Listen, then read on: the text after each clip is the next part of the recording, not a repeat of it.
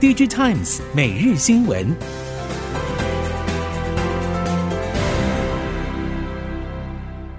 听众朋友们好，欢迎收听 DigiTimes 每日新闻，我是翁方月，现在为您提供四月十八号科技产业的新闻重点。首先带您关心，产业面临人才荒，从科技业到传统产业无一幸免。其中，因为电动车、AI 等新兴领域的高速发展，凸显半导体的重要性。半导体产业更是抢人才跑第一线。然而，有庞大人才需求的不止科技业，传统产业人才需求近三年也大幅成长超过七成。而且，在智慧制造的趋势下，这些传统产业甚至还要跟科技业抢同一种人才。在这场全台抢人大战中，传统产业感叹不止人才难寻，现在恐怕连有钱也请不到人。在这场全台抢人大战中，不少科技业早在校园预先猎才。举例来说，去年半导体同业成立半导体产业学院，打通半导体人才的培育和任用路径。半导体学院的模式也逐渐在其他产业发酵。目前，机械工会也预计遵循这种模式，成立机械产业学院，透过扩大产学合作来培育人才，并缩短学用落差。同样加入抢人大战的还有台湾戴尔，开出了两百名的空缺。然而，在台湾各方抢才的情况下，征才难度大增。台湾戴尔表示，除了薪资之外，也会扩大工作弹性度，并深入校园征才。台湾科技业闹人才荒，联发科董事长蔡明介在去年就亲自投书媒体，要求政府正视这个问题。随着半导体持续扩张，以及外商、台商陆续扩大在台湾的投资，都让抢才成为业界关注的焦点。台湾戴尔在台湾超过两千名员工，如今要再开两百名以上的职缺，期望征求更多软体、硬体和软硬整合领域的相关人才加入。台积电今年首季业绩登高超标，第二季和全年营收将持续创新高。近期不断传出 IC 设计客户砍单、供应链库存水位拉警报、原物料短缺和设备机台交期延宕等杂音。总裁魏哲家明确指出，生产和营运表现不受影响。魏哲家也首度表示，晶圆代工价格策略稳定，不会因为短期利益乱涨价，也不会因为景气差或是需求放缓而被客户砍价。对此，IC 设计业者忧心表示。晶圆代工价连涨五季，确实已经暂时冻涨，但先进制程和成熟制程的现价都是历史天价。IC 设计产业却是面临终端客户降价的压力，已经难以再顺利转嫁成本。再加上通膨压力和需求减弱，不少业者在今年第二季后获利能力将逐渐减弱。在科技政策方面，带您了解。台北国际车用电子展以及台北国际汽机车零配件展是一年一度重要的产业技术交流盛会。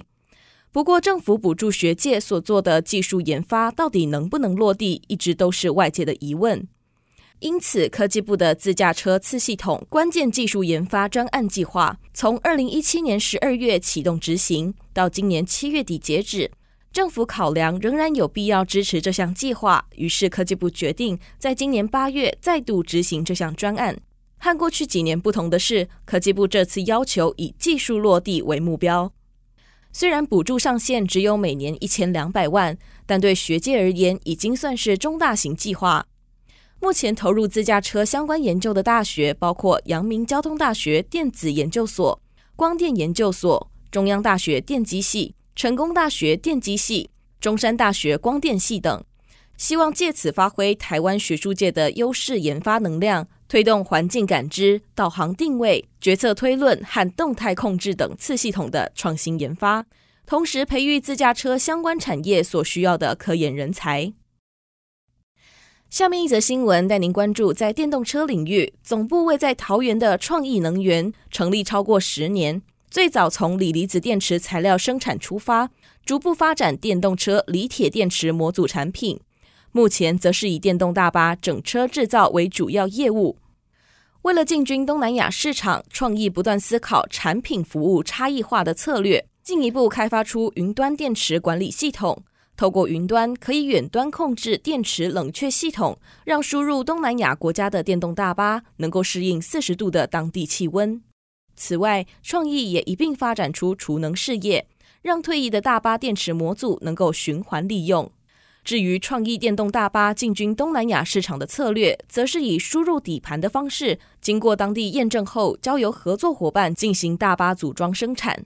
创意公司董事长黄振生表示，创意将以电动大巴结合储能柜事业，把净零碳排的智慧城市解决方案搬进东南亚。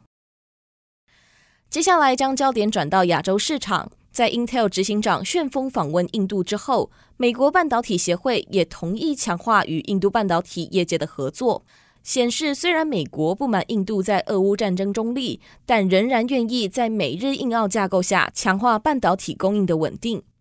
在近两年晶片严重供不应求、俄乌战争又加剧半导体供应的变数下，半导体安全性成为主要经济体重大战略的议题。美国参院通过五百二十亿美元半导体补助案，欧洲在二月公布四百三十亿欧元晶片法案，印度则是推出一百亿美元的 Semicon India Program，希望发展足以自立的半导体生态圈。长期以来，苹果在日本智慧型手机市场市占率都维持在百分之五十上下，加上日本消费者对本土品牌需求高和日韩关系紧张等因素。三星电子手机在日本市场一直无法突破，而现在三星旗舰新机 Galaxy S22 系列将在日本上市，是否能打破苹果高墙受到关注。由于预期苹果将在今年持续扩大市占率，今年三星在日本的市占率可能会再度跌回百分之十以下。而且事实上，Galaxy S21 系列并没有获得回响。因此，估计 Galaxy S22 系列的销售表现应该维持在相同的水准。不过，也有观察认为，这次 Galaxy S22 在日本上市，其实是为了下半年即将推出的新一代折叠机式水温。以 Galaxy S 系列来说，相似机型已经有苹果等多家强力的竞争业者。不过，在折叠式手机领域，三星在全球市占率高达百分之九十。业界预期，三星将能透过拥有领先优势的折叠式手机，瞄准日本的利基市场。下一则新闻带您关心：随着国际减碳趋势的高涨，台湾也跟紧脚步，以台积电为首的电子业者也积极加入 RE 一百等组织或倡议。全台的绿电两大买家分别是台电和台积电，其他领域业者也为了因应趋势，积极强买或自行投入建置。导致不少再生能源系统厂预期绿电仍然有涨价的空间。供应链业者表示，台湾绿电可交易量短期内很难达到买方的预期，但国际市场不断为了减排布局，像是欧洲实施碳边境税和碳足迹，其他国家也纷纷跟进，说明市场发展潜力值得期待。以出口为导向的台湾供应链，已经有不少大集团投入再生能源发电。储能或是新能源车等新领域研究规划更是不胜枚举。针对炙手可热的现况，主要有绿电价格和趸收费率的转换，以及系统厂看法等三大观察点。近年涵盖了环境永续、社会参与以及公司治理这些关键面向的 ESG 概念，在全球快速窜起，成为投资考量的重要标的，更是企业经营高层不可避免的议题。包括台积电、鸿海、台达电、正威、研华等许多台湾企业，也都已经投入资源进行相关规划与建置。不论是基于善尽社会责任、对环境保护贡献心力，还是其他原因考量，企业投入 ESG 不但可以提高投资机构对企业本身的评价，让客户更放心、愿意下单之外，同时也因为 ESG 的兴起，在市场上创造了新的商机，像是能源管理。绿能、储能等产业也都受惠于 ESG 的风潮，而在近年成为市场焦点。以上新闻由 DigiTimes 电子时报提供，翁方月编辑播报。